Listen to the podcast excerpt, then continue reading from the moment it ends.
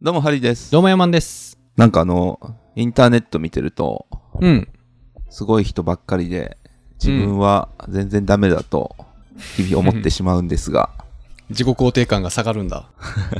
いかがお過ごしでしょうかどうしたはいそんな人にね、おすすめの経済学おお。経済学って僕何の役に立つか分かんなかったんですけどうん。うん使えるのかなと思ってうんうん。ちょっと調べてみたら使えそうだったのでほう。比較優位の法則を知れば誰にでもチャンスはある比較優位の法則はいなんだそれ。というのをねあの、うん最近僕がハマってるワンピースを使いながらはい紹介していきたいと思い ます。ははま、はまったんや、ワンピ ース。い、ねこの番組きっかけでね、読んだことないって言ってたらよ読み始めてくる。読み始めましたからもね。う。えっと、まずはじめにですね、ちょっと知っておかないといけないワードがいくつかあって、うん。機械費用って知ってますか機械ってああのあ。チャンス。はいはい、チャンスの方ですよね。知ってるつもりなん だけど。間違ってんのかなえっと、機械費用とは、うん。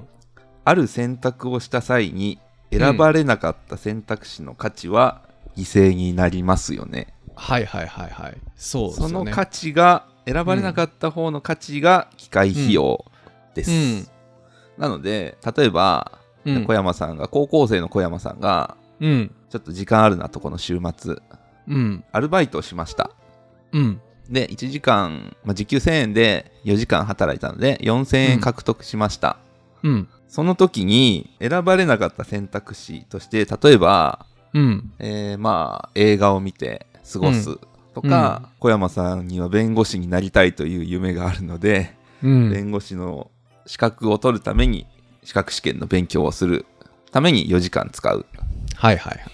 みたいな選択肢もあったけどそれらは選ばれなかったと、うん。で、こういいうものにその機械費用経済学ではうん。うん。数値をつけましょうとアなルるほどバイトなは4000う円ん獲得しました、うん。で、えーと映画を見るはまあまあ特に生産してないと考えてゼロとしましょうとうん。で資格試験の勉強をするこれも別に直接この場で何か生まれたわけではないけどうん。もしかしたら後々医者になって医者じゃないわ 弁護士ね。弁護士になってうん。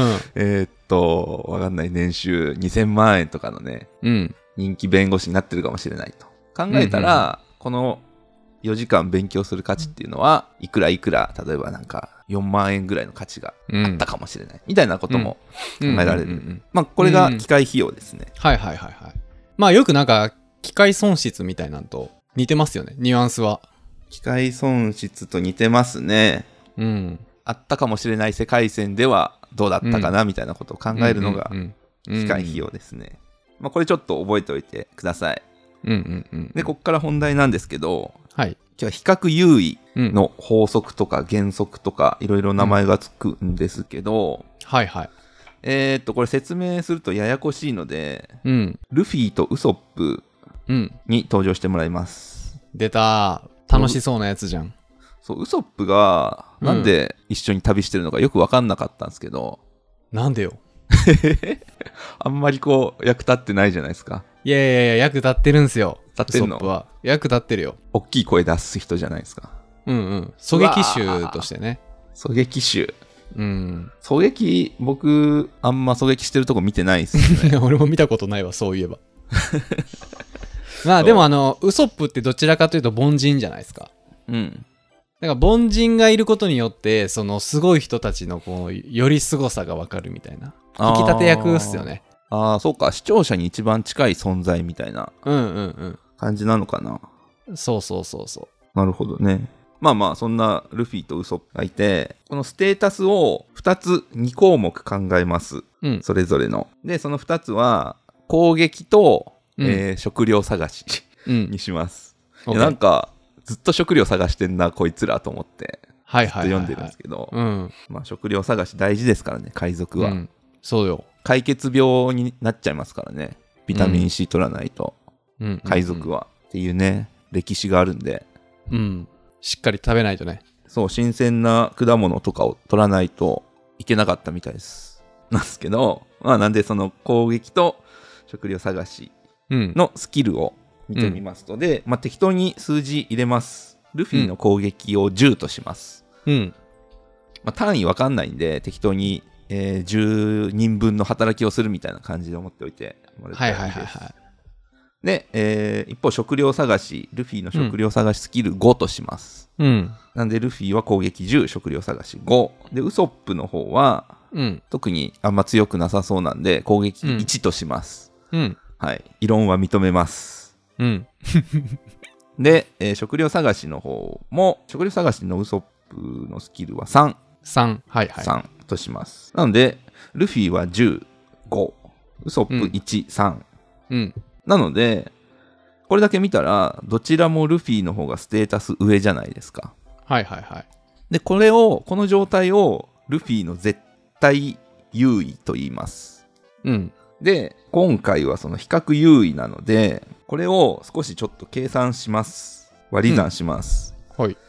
えーもしルフィが食料を探した場合、うん。ルフィの食料探しスキルは5なので、うん。食料探しをした場合、攻撃力、えー攻撃力で言うと、うん。 10の半分の5うん。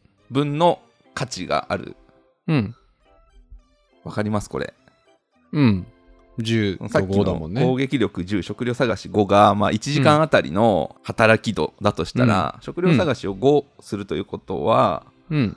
まあ、なんか分数にするんですよ、この10と5を。うん。うん。で、とした場合に、食料を探した場合、10分の5、うん。なので2分の1といううん。生産性になりまして、うん。一方、ウソップは1分の3なので、うん。 3という数字が出ます。うん。うん。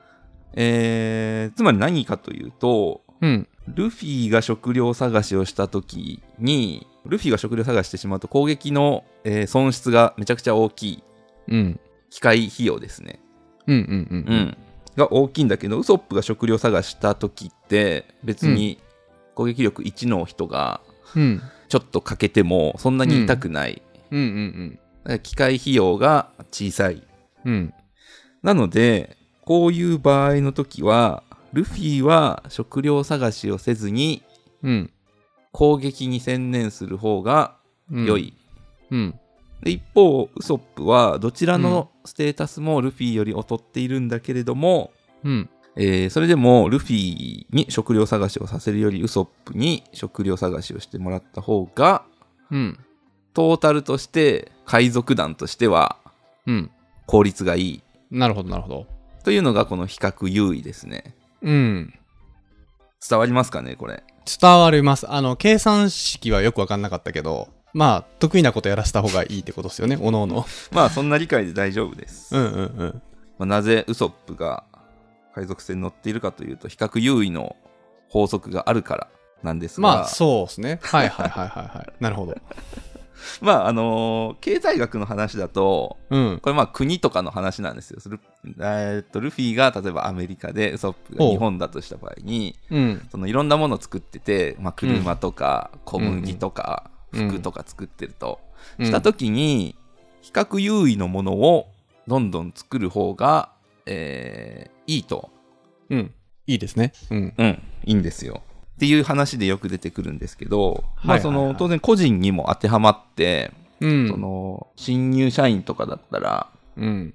なんかいろんなプレゼン資料をすく作るスキルとかうん営業スキルとか全てを取っているみたいな状況あると思うんですけど、まあそういう時でもそのいろんなステータスをチェックしていくと必ず全ての人に何かしらの比較優位っていうのは存在しますうんうんうん。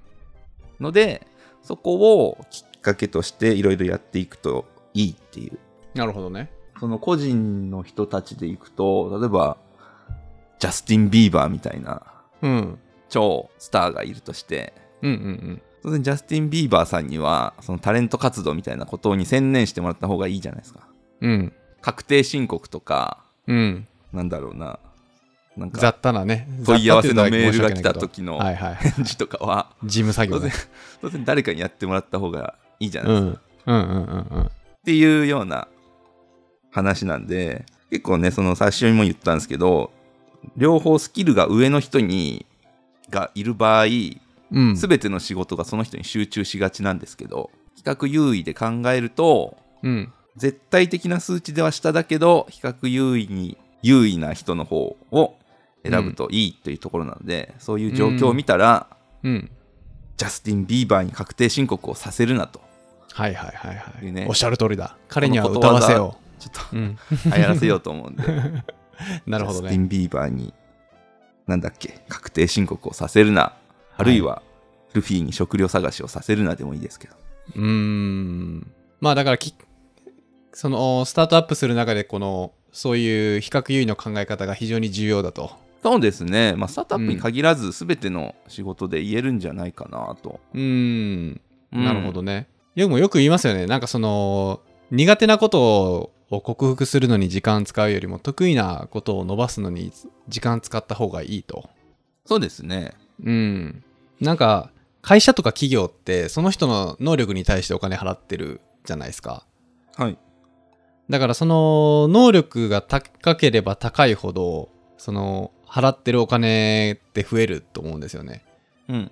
だからなんていうのそのコーンフレークのさこう牛乳入れた時の裏面のステータスって さあこうねなんか綺麗な五角形六六角角形形みみたたいいにななってるやん、うんああいうのよりもむちゃくちゃ尖ったもう線みたいなさビュッてこう何かに尖ってるところの方が給料って上がりやすいみたいなのがはいあのはいはい。聞いたことあるそれはありますね。まあ、それが役に立つかどうかっていうのはね、ありますけど。うんそこのステータスに企業はお金払ってんだからそこの全体をこう平均的な人間よりもその何かに突出してる方が給料が上がり上げやすいみたいな、うん、うん、ううんん。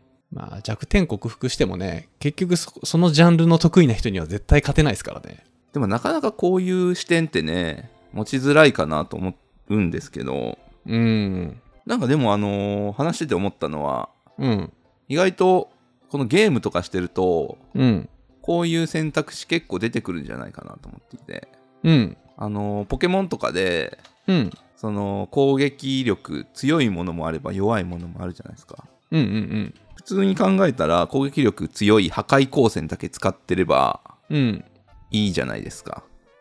まあそうだねうん、うん。いいけど、なんでみんなあれ使わないかって言ったら破壊光線5回しか使えないからじゃないですか。はいはいはいはいはいはいポケモンやったことない けどやったことない人いるん だ。